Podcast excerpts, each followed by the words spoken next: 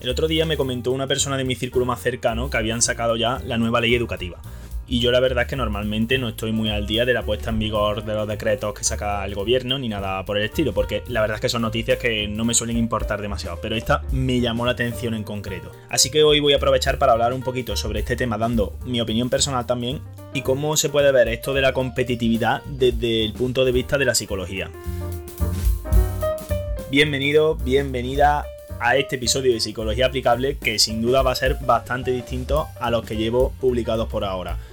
Y es que sí, me llamó la atención bastante estas nuevas medidas impuestas por el gobierno. O sea, no, no, voy a decir ni que estén bien ni que estén mal, cada uno tiene sus opiniones. Pero sí que es verdad que pienso que cada vez las personas están programadas para ser más mediocres. Lógicamente, en mi punto de vista, no pretendo que lo compartan ni que lo apoyes, pero voy a darle una explicación a, todo esto porque si no se queda muy simple. Para empezar, voy a hacer un muy breve resumen de las nuevas medidas que se han implantado. Las más importantes de ellas son que ya no van a existir las notas numéricas, es decir, un alumno va a pasar de tener un 0 a un 10 a ser apto o no apto, un código totalmente binario, así como la decisión de que el alumno pase al siguiente curso no depende de las asignaturas que haya suspendido, sino a criterio del profesor. Es decir, un alumno puede suspender cuatro asignaturas o cinco y pasar al siguiente curso, cuando realmente tenemos un sistema que por lógica, si a una persona le han quedado ciertas asignaturas, no debería de promocionar, al menos así es en la actualidad. Pero con esta nueva ley, eh, si el profesor piensa que el alumno está capacitado para llegar al siguiente curso y pasarlo con solvencia, puede pasar. Y de la misma forma, en bachillerato se podrán presentar los alumnos a selectividad aunque hayan suspendido una asignatura. Y después también muchísimos más cambios a nivel de asignatura, de modificación de los programas lectivos de la asignatura y tal, y introducción de asignaturas nuevas, las cuales, bueno, pueden tener más sentido en algunos casos o menos sentido en otros. Ahí ya no voy a entrar. Y no voy a entrar más que nada porque yo hoy venía a hablar de la competitividad. ¿Qué es la competitividad visto desde el punto de vista más práctico? La competitividad es energía, es desarrollo, es crecer, es lo que lleva a una persona a superarse a sí misma. Lo que pasa es que como con todo en la vida, la competitividad también tiene sus dos caras de la moneda. Existe lo que se llama competitividad tóxica, porque es que hay personas que ni siquiera pueden soportar perder en el parchí. Ostras, ¿y es malo querer ganar en el parchí? No, está bien, es competitividad. ¿Qué pasa? Que cuando esa competitividad te genera un malestar, entonces es cuando se llama competitividad tóxica. Y hay personas que incluso llegan a acudir a consulta por esto, porque es que le genera un malestar tan grande, una ansiedad e incluso ira y violencia a otras personas. Entonces ahí, sin lugar a dudas, es el momento de ir a pedir ayuda a un profesional. Ahora para que entiendas un poquito mejor lo que quiero decir, quiero que te pare un momento a reflexionar. Si es necesario, dar al pause. En tu clase seguramente habría repetidores. Esos repetidores, ¿cómo eran vistos? Como personas dejadas, poco competitivas, que no hacían nada, vagos, y a lo mejor no tiene por qué. Igual simplemente habían tenido un año malo y habían tenido que repetir curso y después levantaron cabeza o no, pero no tienen por qué ser personas incompetentes. Pero en la mayoría de ocasiones hay personas cercanas que tienen esa competitividad tóxica que merman las capacidades tanto de esa persona como de muchísimas más de su alrededor. Asimismo, con el tema de las notas, que ya no van a ser numéricas, sino binarias, como he comentado, está claro que en la mayoría de los casos la gran culpa de esto puede ser o bien de los padres o bien de los profesores. Porque seguramente si preguntásemos a un niño de 7 u 8 años que no ha tenido influencia del medio, si le importa más sacar un 6 que sacar un 7, seguramente le da igual. ¿Qué pasa? Que sacar un 6 o sacar un 4 tiene unas consecuencias distintas que sacar un 10 tanto en su casa como con la mirada que le puede echar el profesor, etcétera, etcétera, etcétera.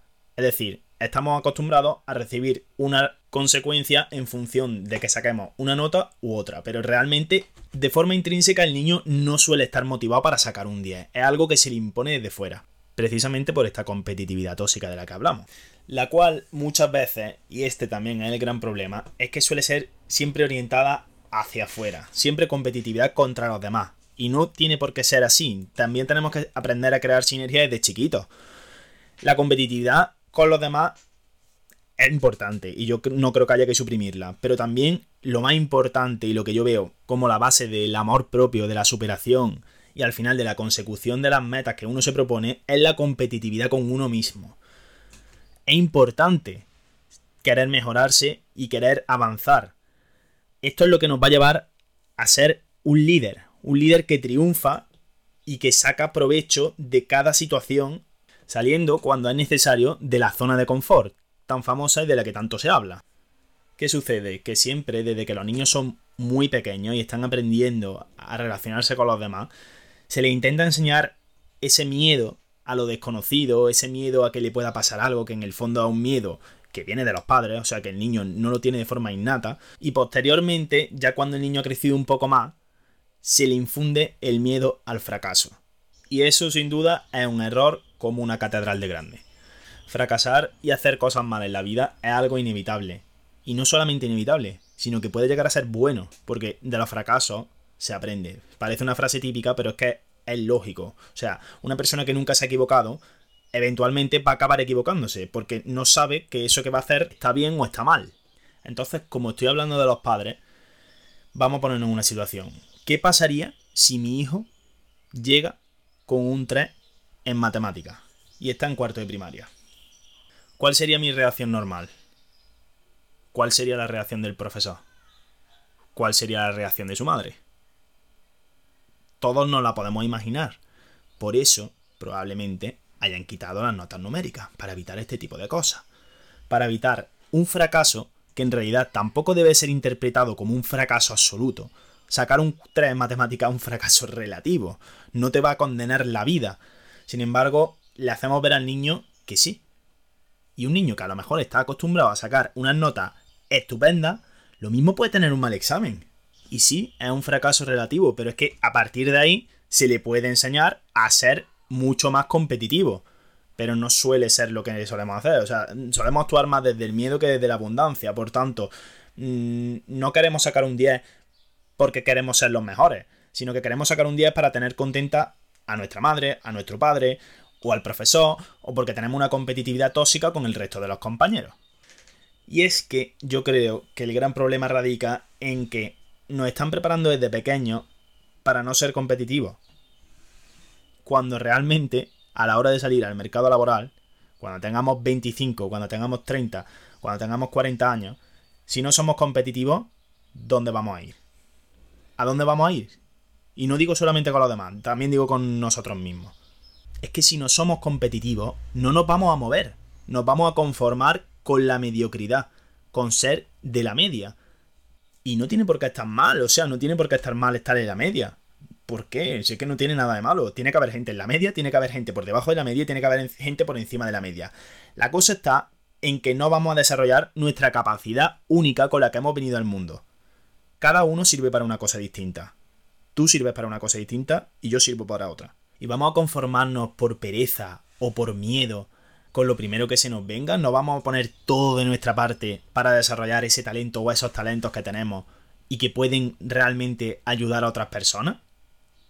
Es una reflexión que, sinceramente, yo me la he hecho estos días reflexionando sobre el sistema educativo y sobre la sociedad en general y cómo veo yo que esto está orientado de una manera mejor o peor. Hay cosas que están bien hechas, lógicamente, pero también creo que hay muchas cosas que se deberían de cambiar y sin embargo incidimos en otras que igual no son tan necesarias de cambiar.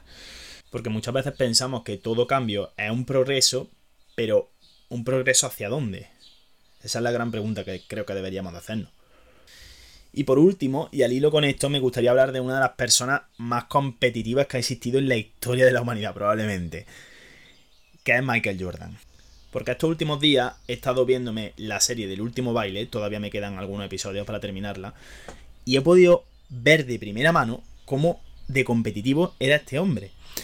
Su amigo, su adversario, la gente que jugaba con él en la selección de Estados Unidos, su entrenador, todo el mundo coincide en que era una persona súper competitiva. De hecho, sale en una escena jugando a tirar una moneda a la pared, jugándose miles de dólares e intentando ganar siempre. O sea, que esto no era una cosa solamente de la cancha de baloncesto, sino que fuera también se veía reflejado. Y normalmente cuando iban en el avión o en el autobús siempre iban echando también juegos de apuestas y tal, con otros jugadores de una situación económica pues bastante buena y apostaban sumas de dinero enormes. ¿Qué pasa? Que una vez estos ya dejaron de jugar porque no tenían más ganas y había otros que jugaban pero con muchísimo menos dinero, vamos, concretamente con un dólar en cada mano. Y Michael Jordan quería jugar con ellos. Y le preguntó uno de ellos, ¿por qué quieres jugar con nosotros si ahí acabáis de jugar miles de dólares? Y él dice, porque simplemente quiero ver tu cara cuando meta tu dinero en mi bolsillo. Y la verdad es que a mí me llamó bastante la atención. Porque esto se puede interpretar a lo mejor como que era demasiado competitivo. Yo no lo creo así. O sea, yo creo que era muy competitivo. Pero sin embargo, cuando decía este tipo de cosas, él se reía. Cuando perdía las partidas con su amigo, él se reía. Cuando perdía partidos de baloncesto o fallaba canastas importantes, no se reía tanto. Pero sabía lo que tenía que hacer para cambiar, que era entrenar. Entonces, ¿qué reflexión nos puede dejar esto? Pues que la competitividad enfocada de buena manera y siempre sabiendo que la dosis hace el veneno, que un exceso de competitividad nunca va a ser bueno, puede ayudarnos a potenciar todo eso que somos y sacar a la luz todas nuestras habilidades, que las tenemos ahí y el mundo, aunque no lo sepamos, está deseando verlas. Sin más, me despido de ti, espero que tengas una muy buena semana, que te haya gustado este episodio y esta reflexión aunque no la comparta, espero que te haya parecido interesante y que si es así, lo comparta y también que me lo hagas saber, así como si tienes otra opinión distinta, me la cuentes, porque a mí siempre me gusta tener diferentes puntos de vista y eh, creo que es algo que puede aportar flexibilidad psicológica a mi persona. Así que me despido de ti, te mando un abrazo muy fuerte y nos vemos en el episodio 15.